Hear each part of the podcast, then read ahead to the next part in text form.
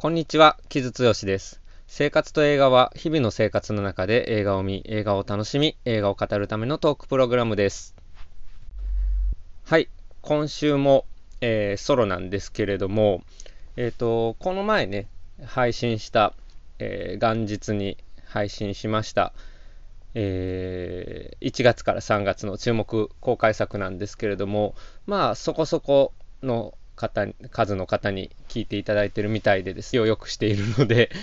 えー、定期的にあれをやっていきたいなと思っているんですけれども、あの、ダルデーンヌ兄弟のね、あの、3月31日のトリとロキタを入れ逃したっていう話をしてたんですけど、もう一つ、2月17日から公開のポール・バーホーベンのベネデッタのことをすっかり見落としておりました。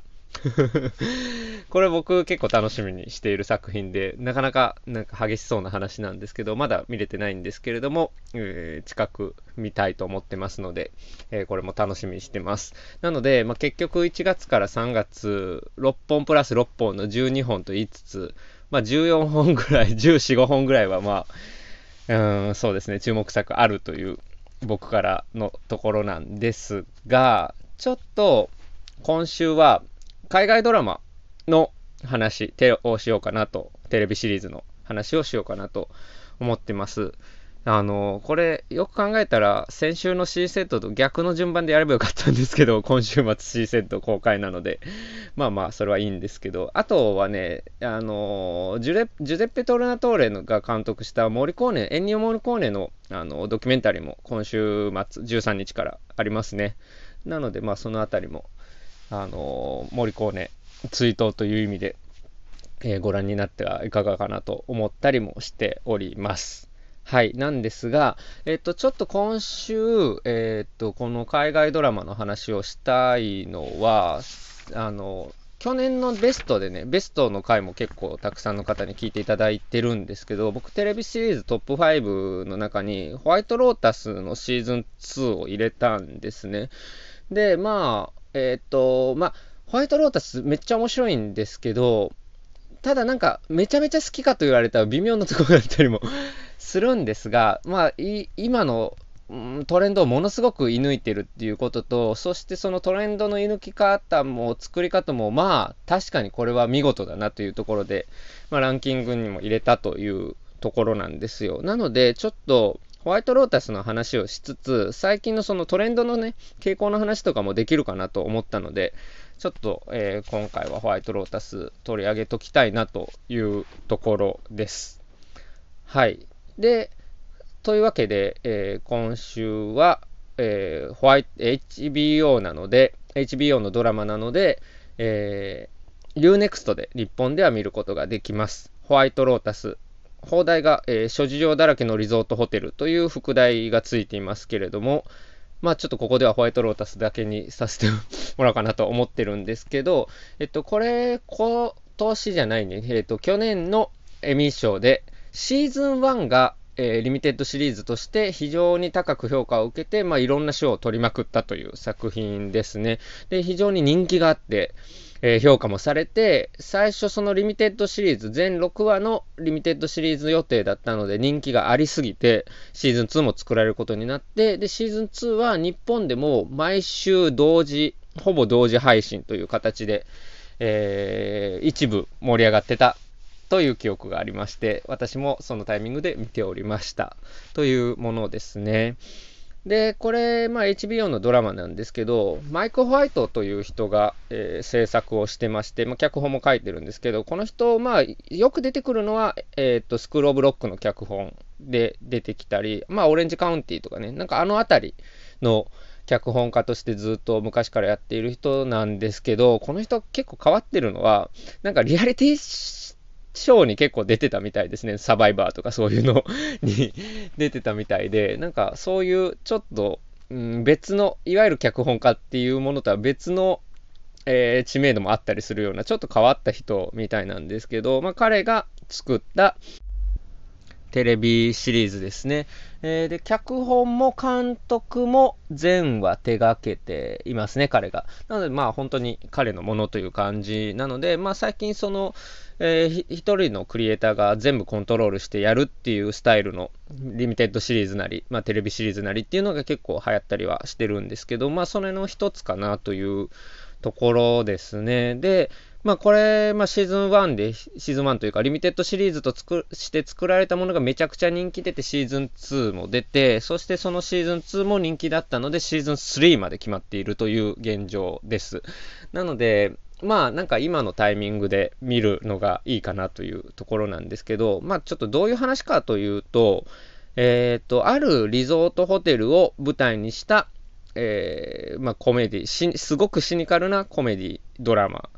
ですね。で、まあ、まあ、そこに、まあ、リッチな人たちが集まって、そこの、まあ、なんかこう、人間ドラマというか、いろんな複雑に絡み合う、えー、人たちの関係、人間関係っていうのを非常に、えー、シニカルかつ、まあ、風刺的に見せるっていうものなんですけど、で、シーズン1が舞台がハワイの、まあえー、マウイ島で、シーズン2がイタリアのシチリア島っていう風になっていて、まあ、ものすごく豪華なリゾートホテルが舞台になっている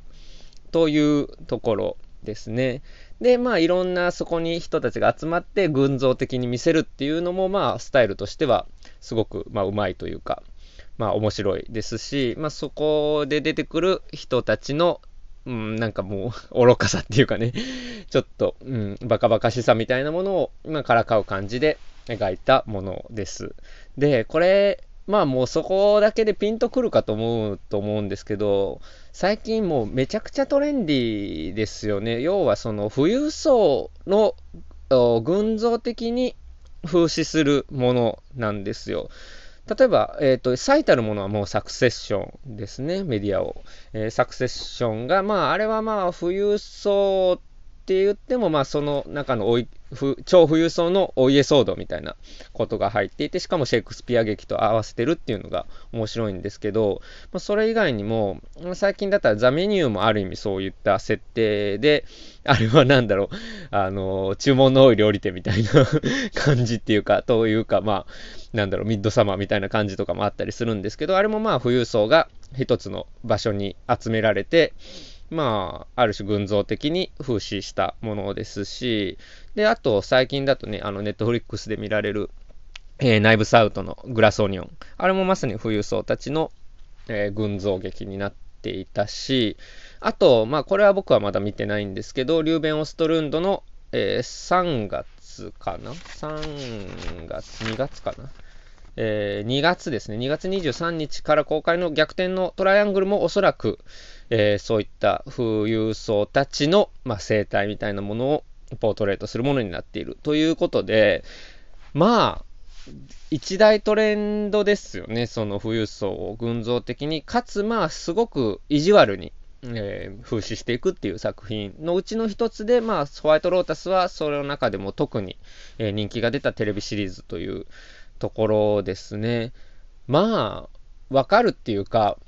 今トレンドになるのがね、わかるのは、やっぱまあ、これだけ格差社会が開いていて、そして、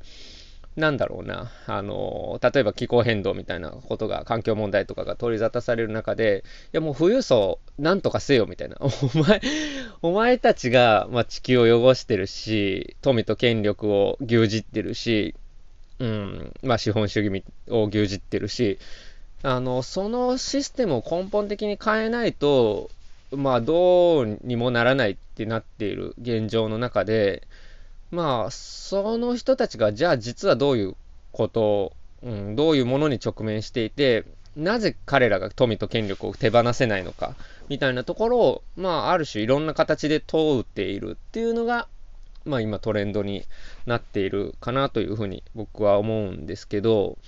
うん。で、まあ非常にだから意地悪な目線のものが多いですよね。なんかザメニューとか僕ちょっとどぎつすぎて、うーんっていうところがあったんですけど、まああれもあれでまあわかるというか、まあそれだけ、まあある超富裕層に対する、まあ憎しみだし、怨恨感情みたいなものが蓄積してる。うん例えばもうちょっと話を広げるとジョーカーみたいなもののその暴動への欲求みたいなものもね、まあ、そういった格差社会から生まれてきているところもあったりするので、うん、なんですけどただこの辺の、まあ、サクセッションとかあとグラスオニオンとかもそうなんですけどあのとはいえその富裕層を群像的に描くということで何ができるかというとまあ、衣装とか美術とか、まあ、あと小道具、大道具をめちゃくちゃ豪華に 作れるっていうのがあって、映画的な、えー、その、アイキャンディー性があるというか、目で見ててすごく楽しいっていうか、もちろんね、その高価なものに、けっと思う感情も僕にもあるし、えー、世の中にもあると思うんですけど、とはいえ、まあなんかその、毎日毎日彼らの服が変わっていく感じとかも、まあ悔しいが見てて楽しいみたいなところもあって、まあそういうアンビバレントな気持ちをすごくこう、うん、かき立てるところもあると思うんですよ。で、もう一つやっぱり重要なのがリゾートというモチーフだと思いますね。まあ、これは、例えば、まあ、ザ・メニューもある意味、なんかこう、ちょっと休暇的に豪華なレストランに行くという設定でしたし、まあ、あれ、しかも孤島みたいなところでしたし、あと、まあ、グラスオニオンとかは、あれはコロナ禍で、ある種なんだろう、その自己隔離から免除された超富裕層たちがバカンスに行くみたいな設定もあったわけですし、で逆転のトライアングルもあれも多分ちょっとバカンス的なモチーフですよね。だからそのバカンスとかリゾートみたいなものが非常に特権的なものになっているっていうことを非常に表していますね。うん、で、同時に、まあ、コロナ禍で人が移動できなくて、えー、海外旅行とかも行けなくて、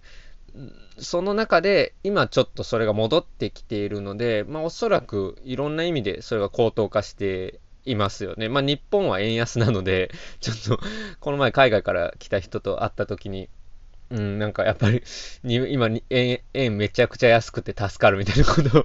言ってたので、まあちょっと日本は事情が微妙に違うかもしれないですけれども、でもやっぱり海外旅行っていうのが非常にさらに贅沢なものになっているっていうところはありますよね。逆に言うと日本人からすると、まあ日本に住む人間からすると海外旅行に行くってより贅沢なことに今なってたりしますしね。なのでまあ非常にそのリゾートっていうモチーフがより特権的なものに見えるというものですね。そしてそのリゾートの中で繰り広げられる人間ドラマを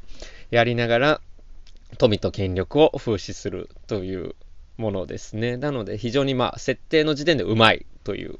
ところです。で、ホワイトロータスっていうタイトルもそうなんですけど、まあ、ホワイトってもうそこについていることによ、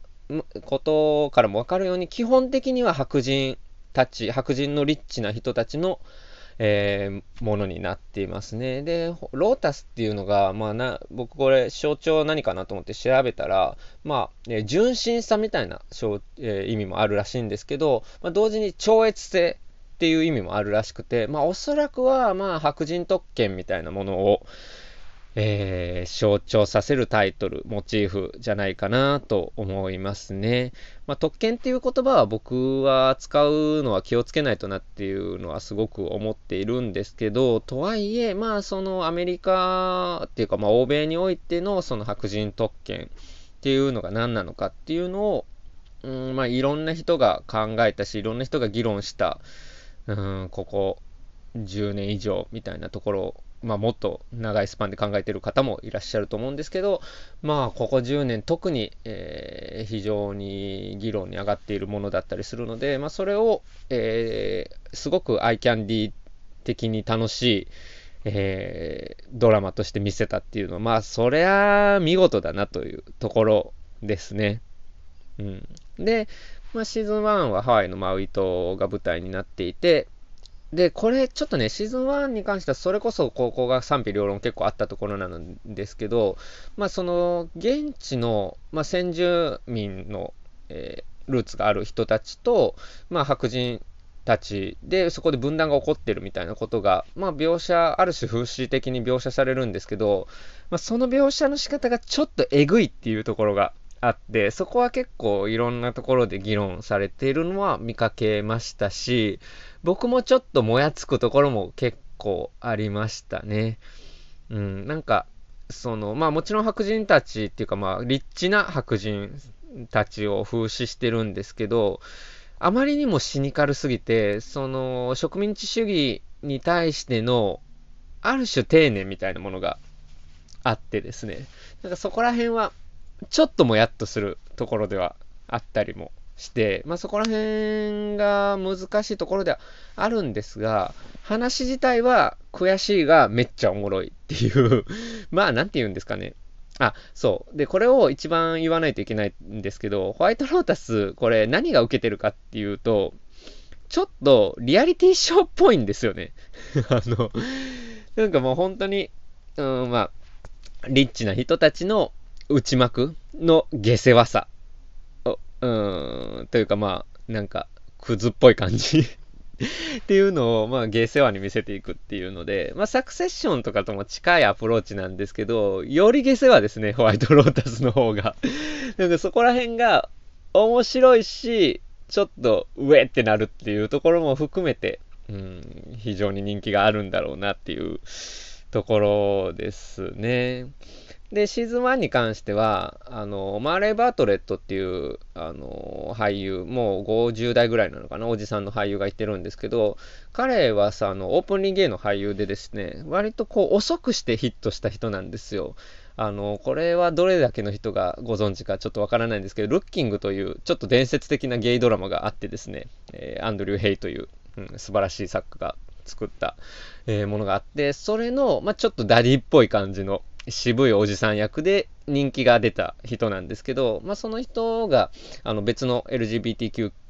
系のドラマに出てたりとかもして、まあ、最近人気があるんですけど、ここでもゲイの役をやっていて、そして、まあ、ここでさらにちょっと人気が火がついたというところもあったりしますね。そして、まあ、すっごい金持ちの嫌なボンボンの役をジェイク・レイシーという俳優がやってるんですけど、彼と、だからジェイク・レイシーとマーレーバートレットのバチバチのバトルっていうのが、まあ、シーズン1の結構メインになってるんですけど、もうなんかそのなんかしょうもなさっていうか、下世話さみたいなものとかって、もうなんかひどすぎて笑っちゃうみたいな感じが 結構あって、まあそれがどんどんエスカレートしていくっていう形ですね。でもちろん彼らだけじゃなくて、まあ金持ちの家族が出てきたりとか、うん。まあその、えジェク・レッシーの嫌なボンボンの婚約者、婚約者じゃなくて新婚の妻かな？がキャリアに迷っていて、そして夫のクズさを目の当たりにして、これからどうしていこうって迷ったりとか、まあそういったものが群像的に描かれていくという感じですね。で、これ、あの、シーズン2はそしてイタリアのシチリア島に舞台が変わるんですけど、これ見事だなと思ったのは、その、やっぱその、ドラマって続けていくのって、キャストを抑えるのが結構大変だったりするじゃないですか。スケジュール的にも、あるいは、えー、ギャランティー的にも。まあ、ギャランティーはもしかしたら上がってるのかもしれないけど、例えば、サクセッションとかはキャスト全員あれやっぱ群像劇なので、抑えるの自体も大変だし、そして人気と評価が集まった、高まったせいで、どんどんギャラが上がってるっていう話もあったりするので、なかなかその制作が難しい中で、このドラマはシーズン2でガラッとキャストを変えるんですよ。うん。そこが見事だなと。なので制作もしやすいし、見ている側としても新鮮っていうのもあったりするので、そこも面白いんですが、一人だけ唯一シーズン1、シーズン2で、で、共通して出ているキャラクターがいて、それがジェニファー・クーリッツ演じるタニアという女性、中年、中高年女性なんですけど、まあ、これは、ジェニファー・クリッジを、彼女を見るドラマでもありますね。まあ、タニアっていうのが非常になんか人生はちゃめちゃになってる、まあ大変な人生を送ってきた富豪の女性で、めっちゃお金はあるけど、もうなんか人生むちゃくちゃになってるみたいな 感じなんですけど、どこか抜けてるところもあって、なんか憎めないみたいな感じもある。非常に複雑な、まあ、キャラクターを、えー、ジェニファー・クリーズが見事に演じているというところで、まあ彼女を見てるだけでめっちゃ笑えるっていうところは、まあありますね。もちろん彼女が、うん、憎めないと言ってもいい、い人かというと、言うと別にそうでもないところもあって、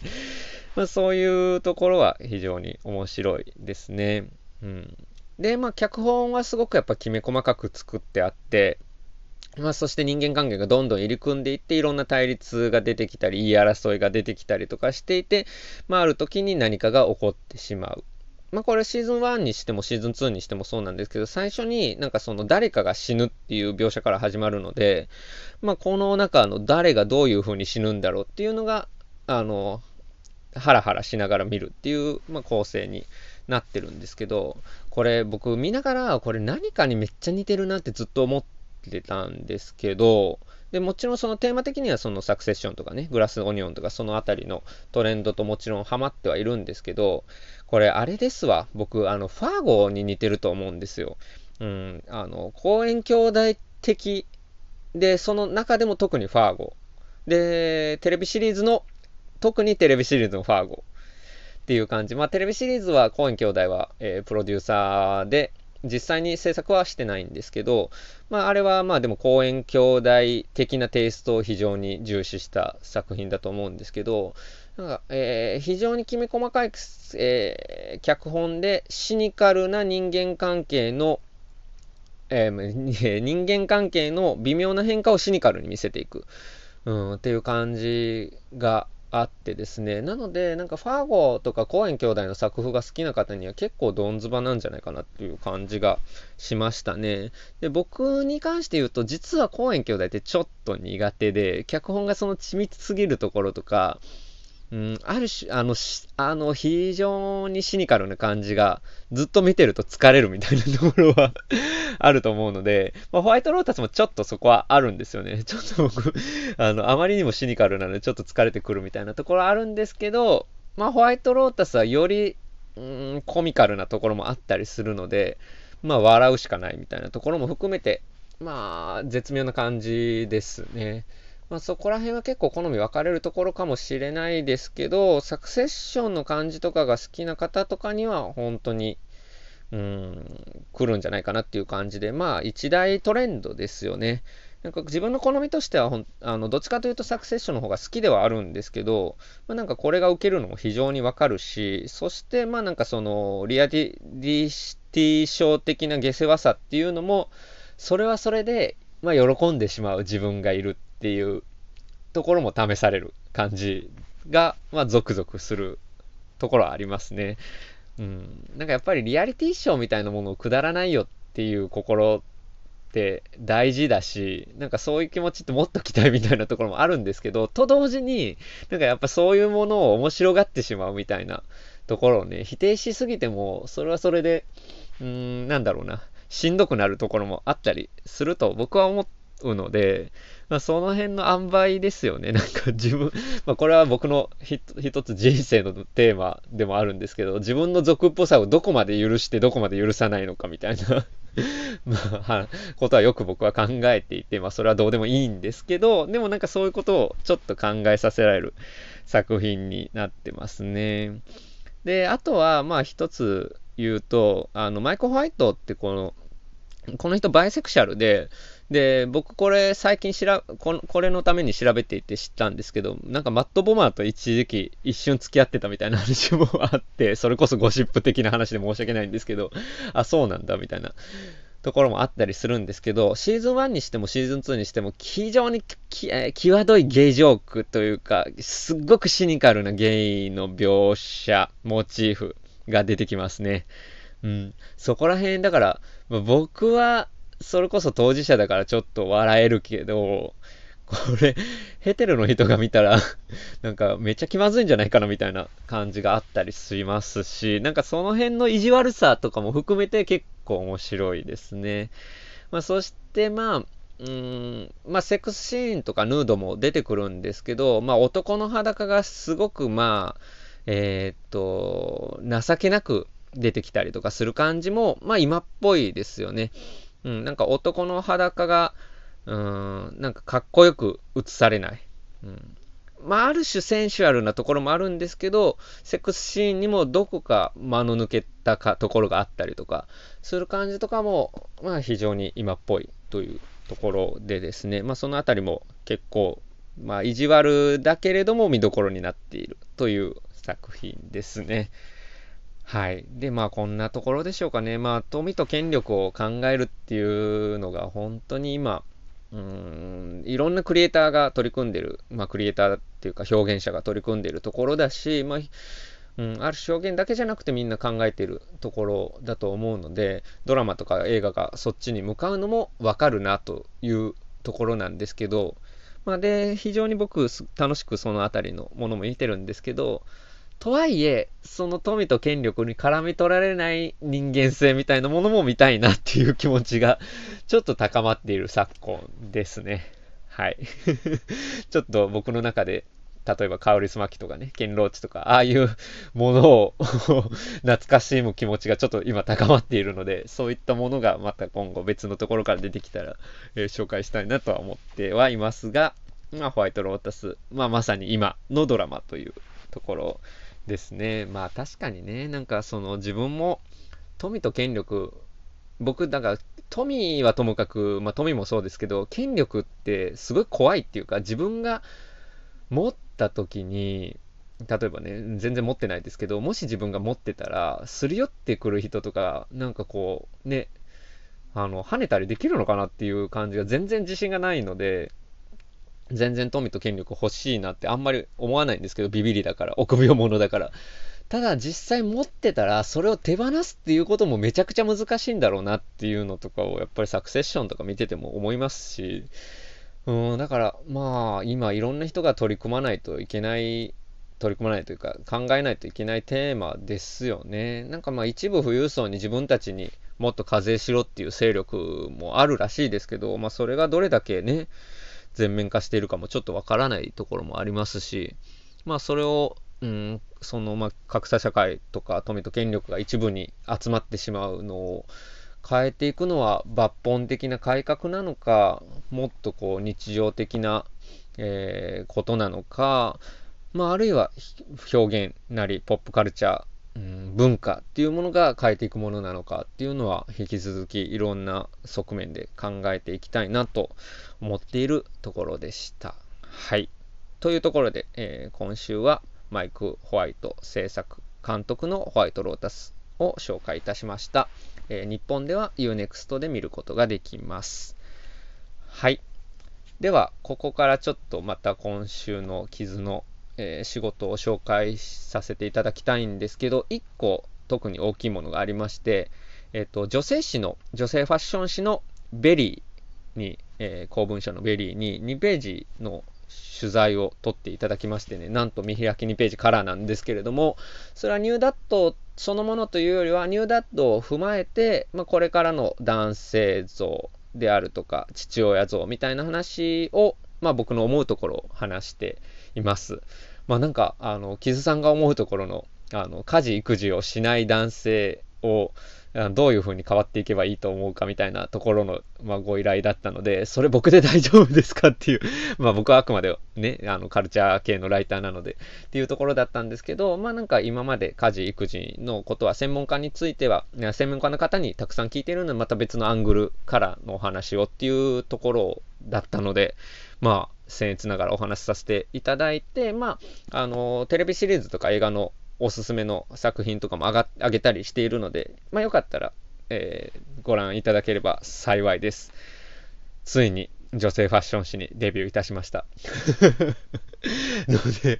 もう僕、なんか女性ファッション誌に出たり書いたりすることってちょっと一つ昔から目標だったので、ちょっと目標一つ叶ったかなっていうところですね。次はまあなんか原稿書けたら嬉しいなっていうふうには思っているんですけれども、よければ、まあインタビューもね、見開き2ページでいただきましたので大変ありがたいところなので、ぜひよければご覧くださいませ。はい。とりあえずはそんなところですかね。えっ、と、先週から紹介しているウェジーのオンラインえ、トークのものとかも、えー、今でもアーカイブで見れたりするので、よかったらそちらもご覧くださいませ。はい。では、そんなところでしょうか。ちょっと今週も長くなってしまったんですけれども、えー、今週はこんなところで失礼しようかなと思っております。お送りしたのは、木津剛でした。